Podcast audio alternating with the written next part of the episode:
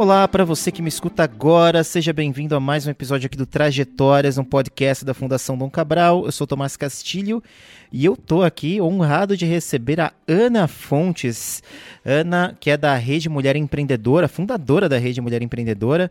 Tudo bom, Ana, com você? Nossa, tudo bom. Um prazer e uma honra estar aqui com você hoje.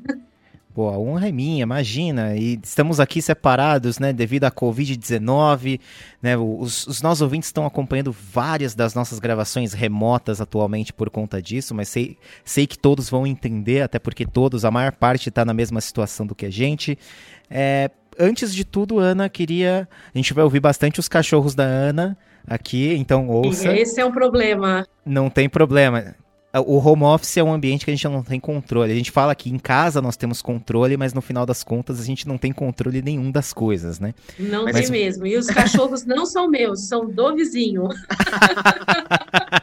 mas vamos lá, Ana. A primeira pergunta que eu sempre faço aqui para os nossos é, participantes do Trajetórias é quem é a pessoa? Então quero que perguntar quem é a Ana Fontes.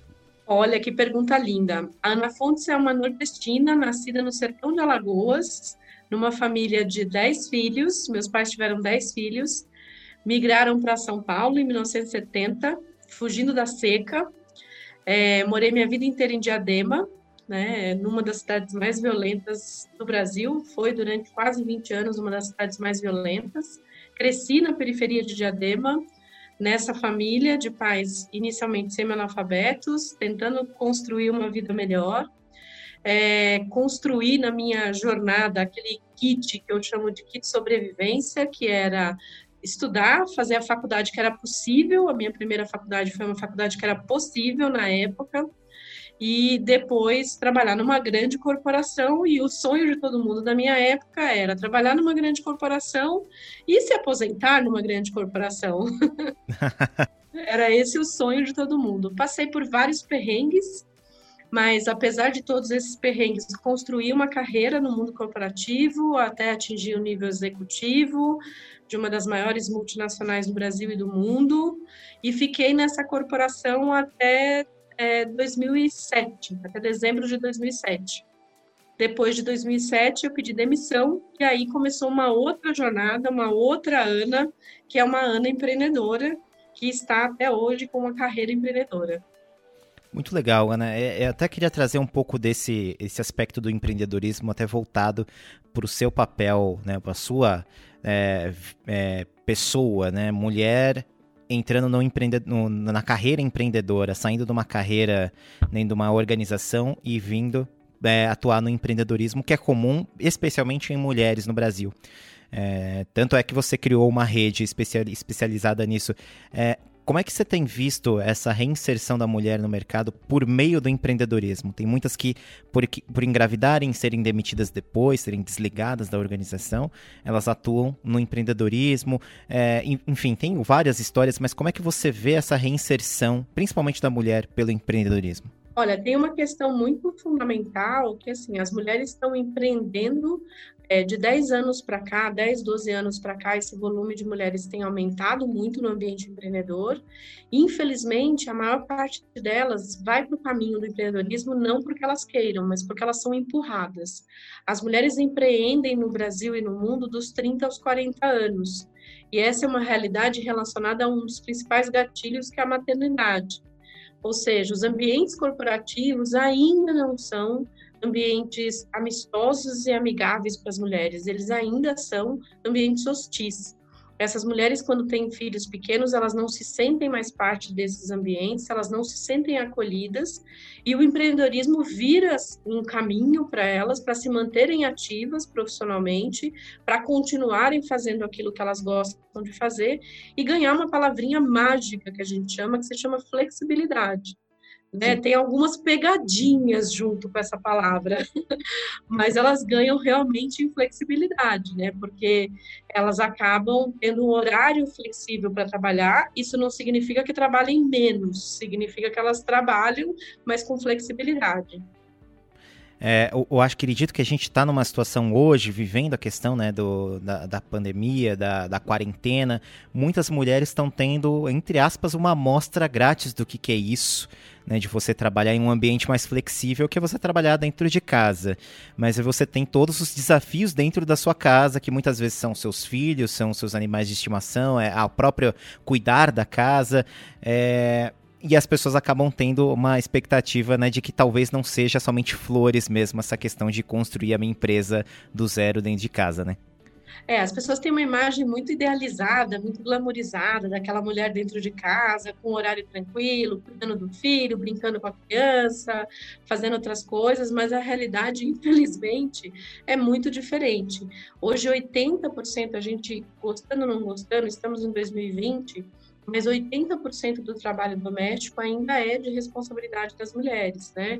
O trabalho doméstico, cuidado com os idosos, o cuidado com os doentes da família, ainda é responsabilidade das mulheres. Então, quando a gente vem para casa, né, quando a gente vem trabalhar de casa, você tem associado de uma forma muito mais forte essa carga que é em cima das mulheres. Essa, essa missão, essa forma que a gente passa hoje de divisão de tarefas, ou seja, essa orientação que a gente fala o tempo inteiro, né? Uma família tem que dividir as tarefas, porque é uma carga muito pesada, não é a realidade ainda. Eu adoraria que fosse a realidade, mas a realidade hoje é muito mais triste. Então, ela vai para casa, ela tem a empresa para cuidar, ela tem o um negócio para cuidar e ela adiciona outras tarefas da casa e do cuidado com a família.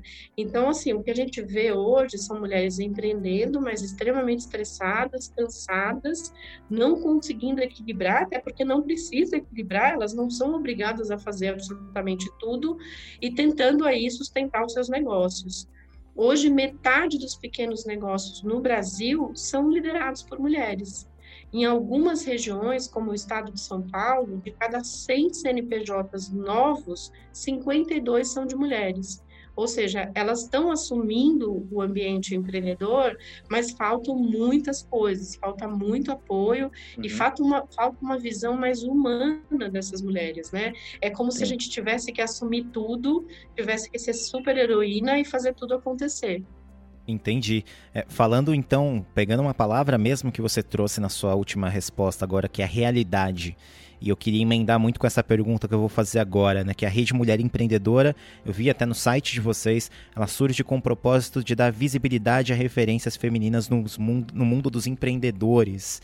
E esse ano completa 10 anos. Se você pudesse eh, descrever para gente um panorama desses 10 anos antes de RME e depois de RME, como é que você viu essa representatividade feminina se desenvolver nesse período? Nossa, que pergunta linda, assim foram 10 anos muito significativos. O começo é como se você estivesse lá abrindo uma floresta com um facão na mão, né? Ninguém falava de mulher, muito menos falava de mulher em empreendedorismo, mulher em negócios. A gente é a primeira rede né, de apoio a mulheres empreendedoras do Brasil e hoje é a maior rede porque a gente tem 750 mil mulheres no Brasil inteiro. Uhum. Então, assim, de, de lá de trás, quando a gente vinha falando, olha, mulher também tem negócio, mulher é importante, mulher tem que ganhar visibilidade, mulher tem que receber investimento investimento, mulher tem que ter apoio, e a gente falava meio que ao vento, né? A gente não falava para quase ninguém. Hoje, as pessoas, as entidades públicas, o governo, as empresas, é, entidades de outros países nos procuram para entender o que está acontecendo em relação a essas mulheres aqui no Brasil. A gente evoluiu em muita coisa? Evoluiu, sim, muita coisa, ainda bem, né? Porque senão seria uma tristeza, eu ia ficar chorando aqui com você. A gente evoluiu em muitas coisas, a gente já consegue hoje falar de mais exemplos de mulheres, a gente já consegue, as mulheres já conseguem falar mais sobre fazer, construir redes de relacionamento, networking, que era uma coisa que lá atrás a gente quase não falava.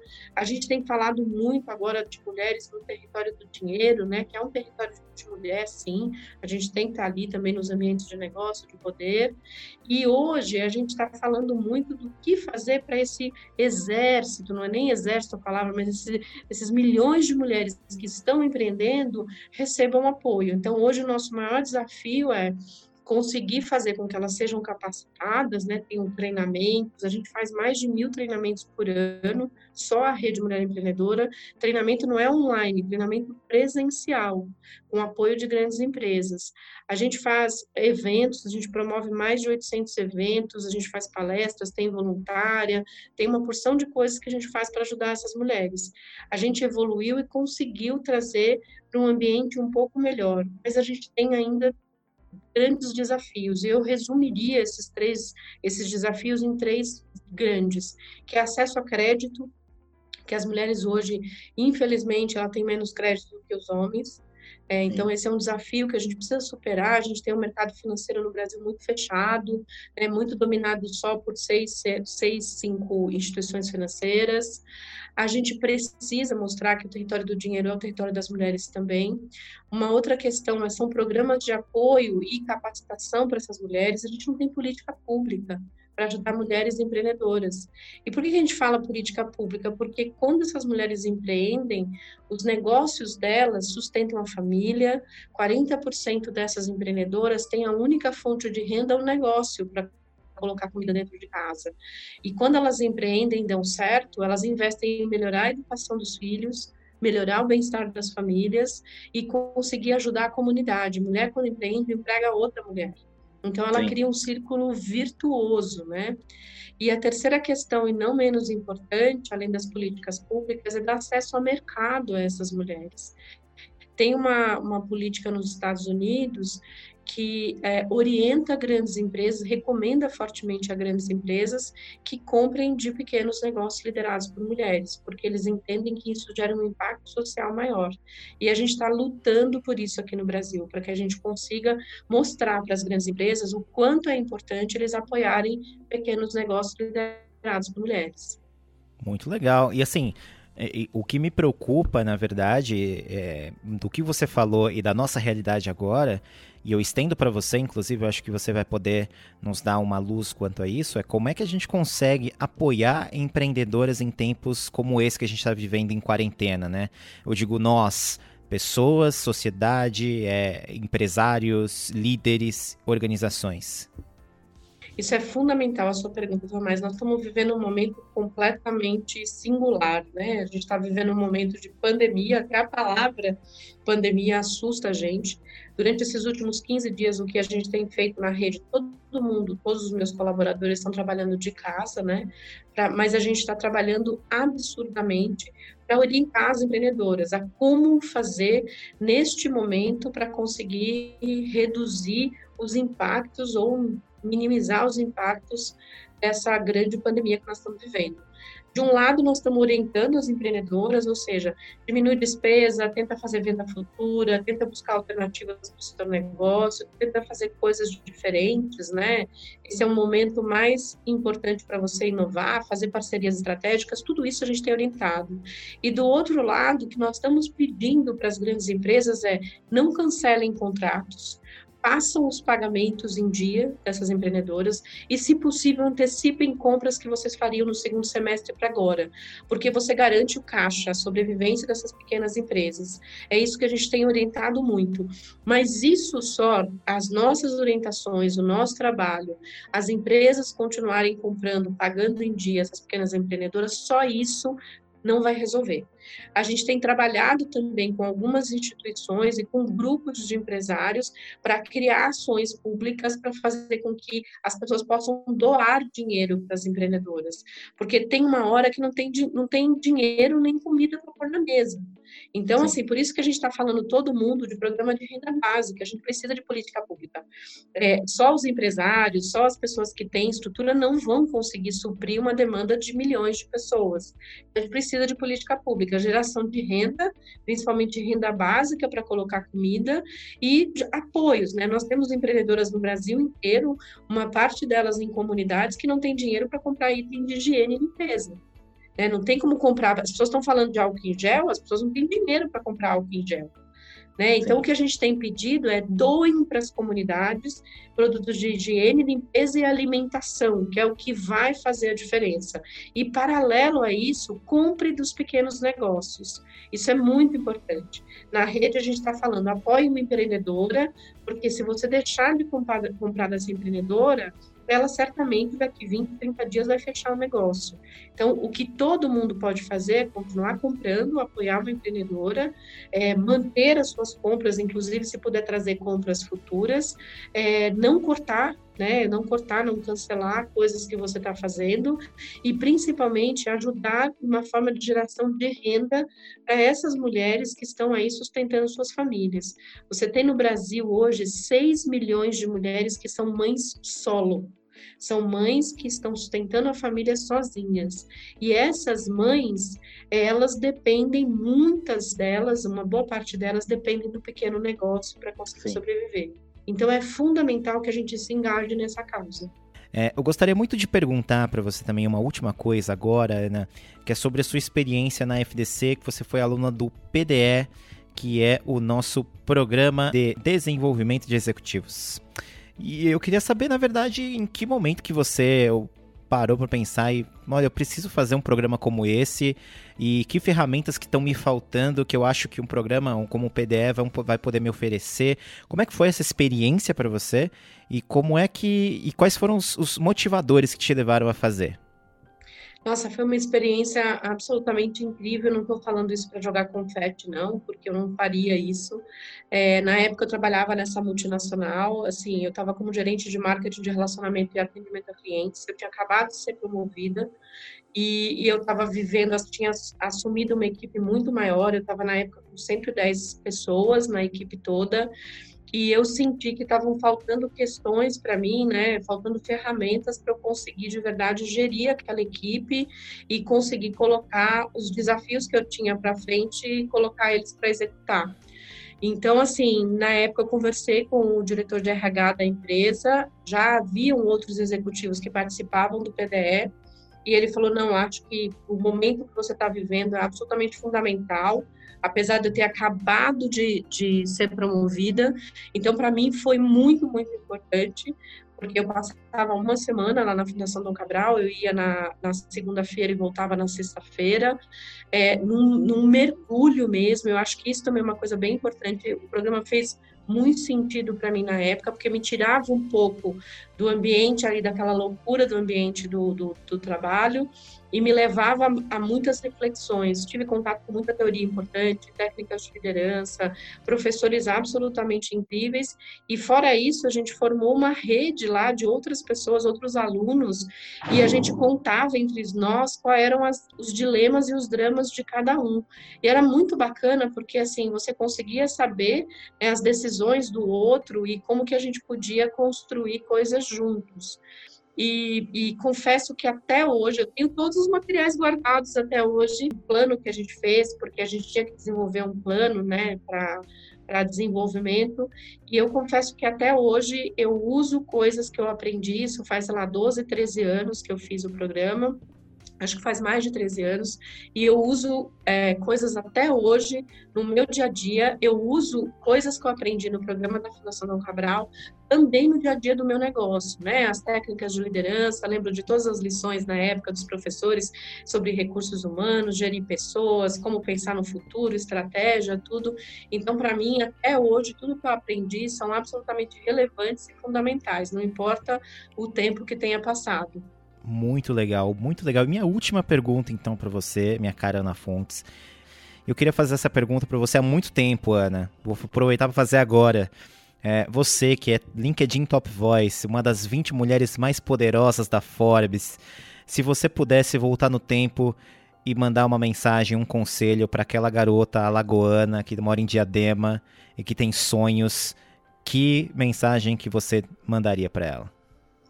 Nossa Senhora, pegou fundo, hein, Tomás?